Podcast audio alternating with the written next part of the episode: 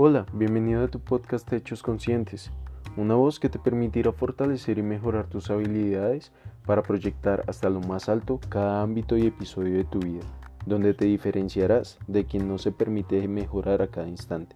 Te habla Sebastián Velasco, diseñador industrial y soñador constante.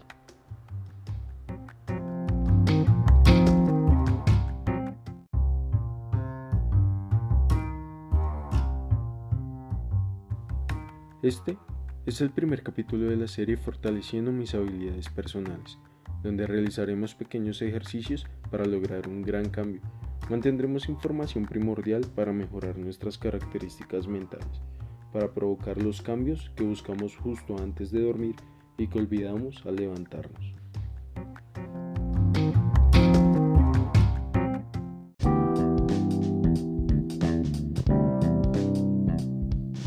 Título que tendremos el día de hoy es la creatividad. Estaré hablándole con base en un libro llamado Anatomía de la Creatividad de Jones Guilera.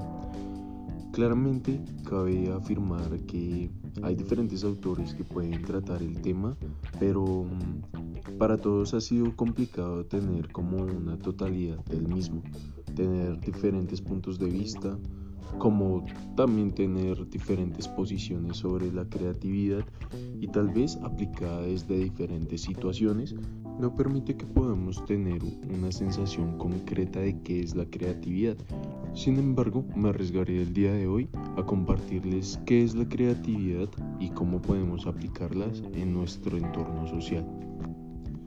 En primer lugar, estaría la composición de un hecho creativo en el cual estaría el autor, que seríamos nosotros mismos, ¿no? El producto, que sería que llegamos con esa creatividad. Un proceso que evidentemente aplicaría algunas técnicas en algunos casos. Y la dimensión social y cultural, que trataría de la afectación que tendrían las personas por medio de nuestra expresividad en una creatividad.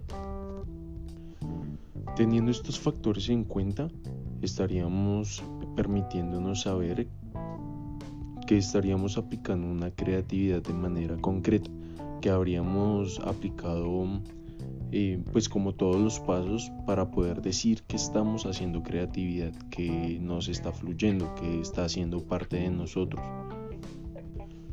Y de esta misma manera les nombraré cuáles son los niveles creativos que estarían pues digamos que catalogados por un autor y especialista en el tema llamado Irving Taylor. El primero de ellos es la creatividad expresiva, que básicamente un dibujo, unas palabras que salgan directamente de nosotros, que quieran literalmente expresar algo, estaría haciendo creatividad siempre y cuando se diferencie de otros. El segundo de estos sería la creatividad productiva, que sería relacionada en cuanto a las empresas y productos o servicios. El tercero sería la creatividad inventiva, que estaría diferenciándose precisamente en la aplicación de diferentes temas que no tienen una relación en el momento, pero que al relacionarlos terminan siendo algo y ese algo es una producción de la creatividad que hemos tenido anteriormente bajo los procesos estrictos de una empresa o la misma temática. La creatividad de innovación es tomar una información que ya está concretada socialmente y de alguna manera crear algo nuevo. Eso nuevo quiere decir que va a cambiar de alguna manera el espectro social ese paradigma que tiene la sociedad sobre esa información. Se estaría cambiando desde la innovación y la creatividad emergente, que básicamente es un hecho de investigación, algo que nadie conoce y pues que nosotros estamos realizando una investigación previa y a medida que vamos teniendo una información más concreta, logramos tener una creatividad eh, que se transmite en una pues finalidad para, para un uso, para un entendimiento, para una proyección social. Y con esto pues vamos a definir en qué contexto estamos nosotros y de qué manera podríamos aplicarlo. Si eres un médico, si eres psicólogo, si eres diseñador, si eres alguien del ámbito deportivo, de cualquier manera podemos aplicar la creatividad. Pero pasa algo que realmente a todo el mundo le ha sucedido hasta los más grandes exponentes de a los ámbitos creativos, que es ese bloqueo un bloqueo que puede desde diferentes puntos de vista, diferentes sucesos y también les voy a demostrar de alguna manera eh, pues las barreras creativas que hemos tenido en algún momento y que posiblemente en un futuro tendremos. La primera barrera creativa se encuentra desde los ambientes.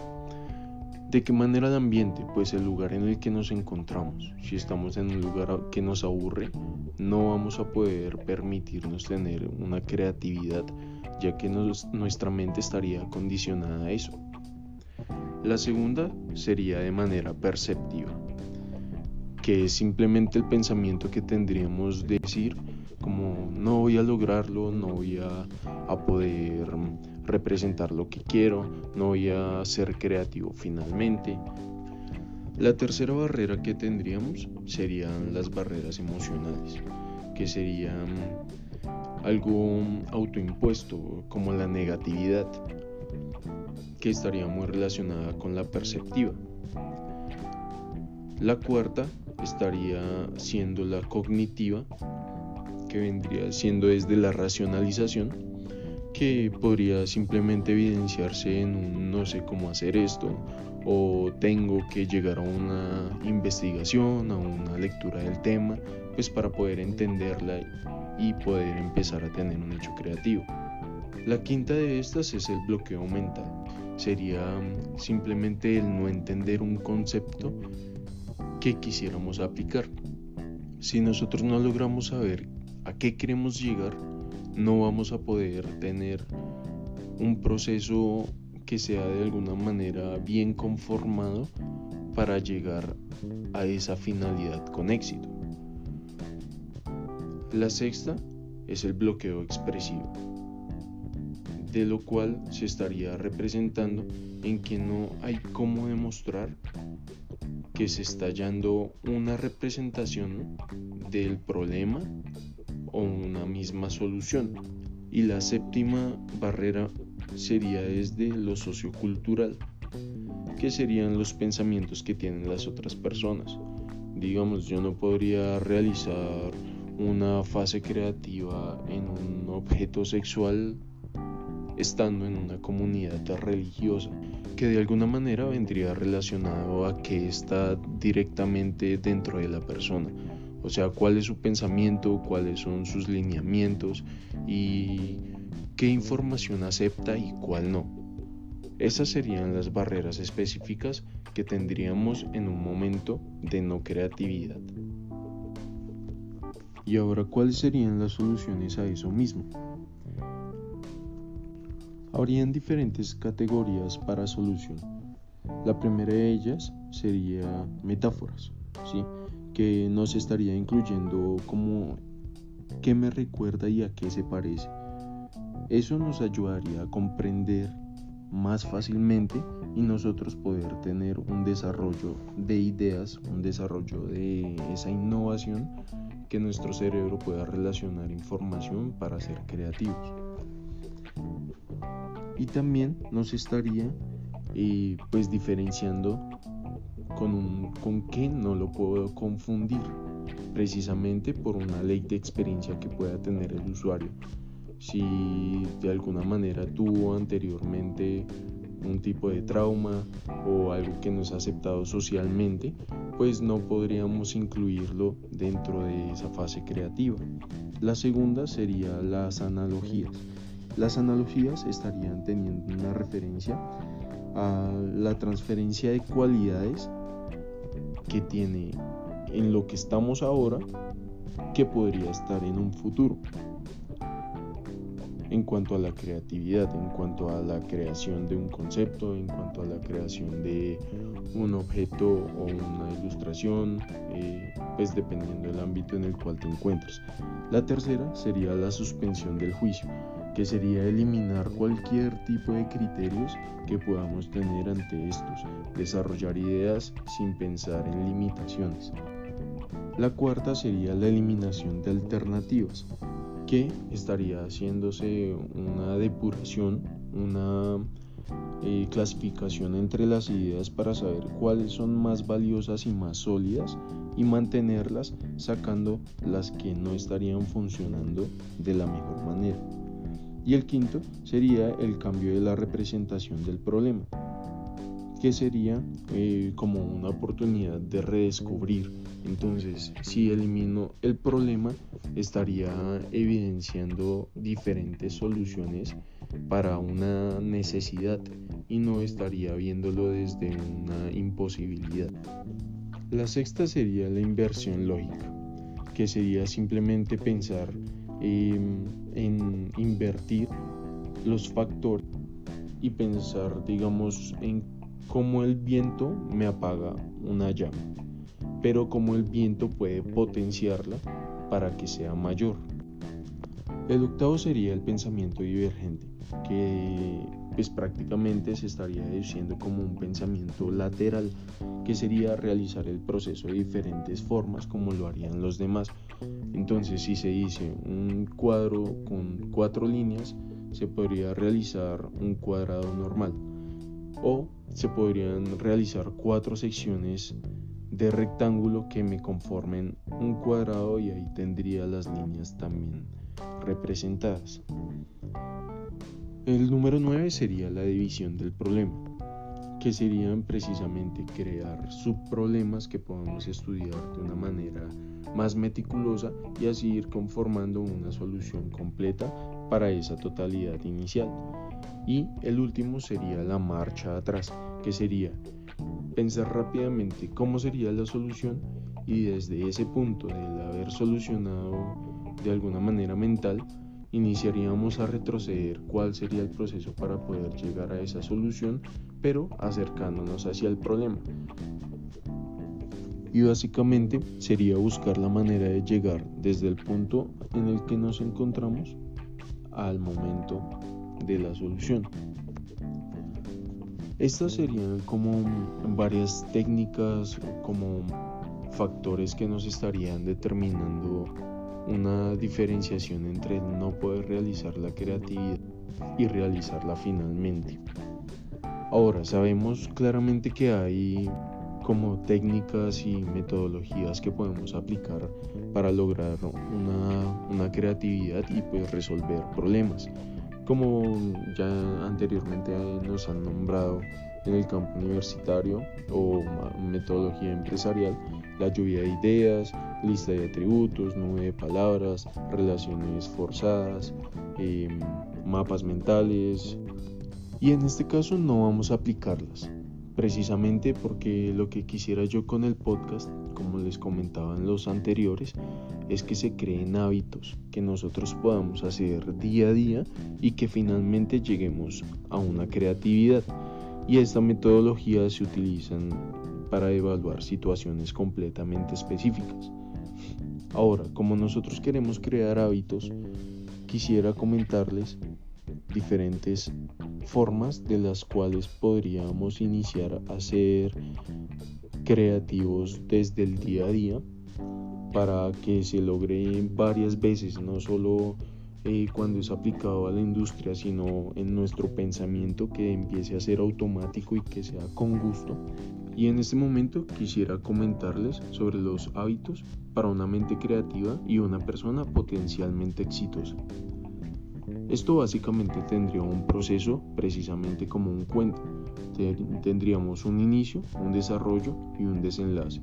Este inicio como la aplicación de estas técnicas que nombraré en un momento un desarrollo como la aplicación diaria, eh, el hecho de que seamos conscientes de que debemos aplicarlo en cualquier momento y un desenlace, el momento en el cual estará funcionando nuestra mente de manera automática al aplicar la creatividad en cualquier circunstancia, en cualquier ámbito en el cual nos encontremos. Ahora tomen nota. El primero de estos, la curiosidad. Tener que ser curioso en todo momento, querer saber cómo funcionan las cosas, averiguar muchas veces y de diferentes cosas, nos hace a nosotros ser más cultos y saber que tendremos más datos para aplicar en una misma relación. El segundo, tomar nota de todas las ideas que se te ocurren. Esto realmente nos va a ayudar a mantener un tipo de diario con nuestras ideas que potencialmente al finalizar cada día vamos a poder desarrollar de una manera más flexible a como simplemente nos llega a la cabeza. Saber si está bien, si está mal. Al anotarlas podríamos tomar estas determinaciones. La tercera, crea nuevas habilidades. Seguramente ya eres bueno para diferentes cosas y aún si no, puedes desarrollar diferentes habilidades en paralelo para tener cómo destacarte de tu competencia.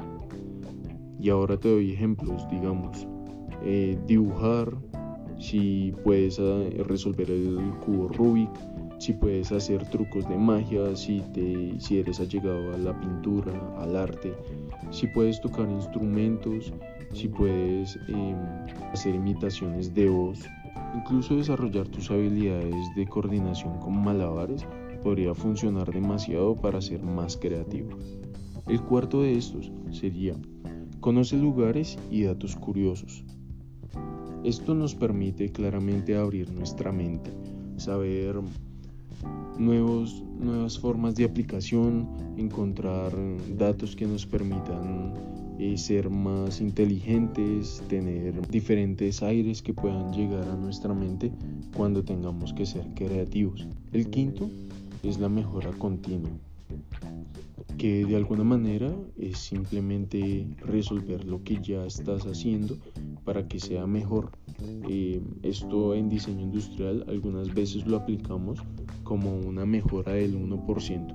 Entonces, aplico y mejoro el 1% y al otro día mejoro otro 1% hasta completar un 100%. Esto nos logra diferenciar, nos logra tener un valor agregado como personas o en este caso como industria, ya que también es aplicable para una empresa. Y por último, rodearte de personas creativas. Si sabes que hay una persona en tu familia que toca instrumentos, que está muy cercano al arte, que le gusta mm, hacer, fabricar de manera artesanal, estas personas tienen un nivel muy alto de creatividad. Entonces si te unes a ellas, empiezas a aprender de qué manera piensan y cómo puedes aplicarlo en tu vida diaria. Es mucho más fácil, eh, tienes una guía completamente relacionada a alguien con quien tienes confianza, incluso si no es familiar, mm, si es de tu mejor amigo, si es de compañeros de, de estudio, si es de compañeros de trabajo, Em, tienes una forma de cómo unirte a eso y evidentemente al finalizar, al tener unos meses de, de, apoyo de ellos, estarías evidenciando cómo se te hace más fácil a ti, pues tener este campo creativo relacionado a tu vida diaria. Por ahora el tema de creatividad en su primera parte ha finalizado. Intenta aplicar las metodologías que te he dado, los últimos consejos sobre hábitos para una mente creativa y una persona potencialmente exitosa. Permíteme conocer cuál es el proceso que has aplicado y con qué finalidad o qué avances has visto en la aplicación de la creatividad.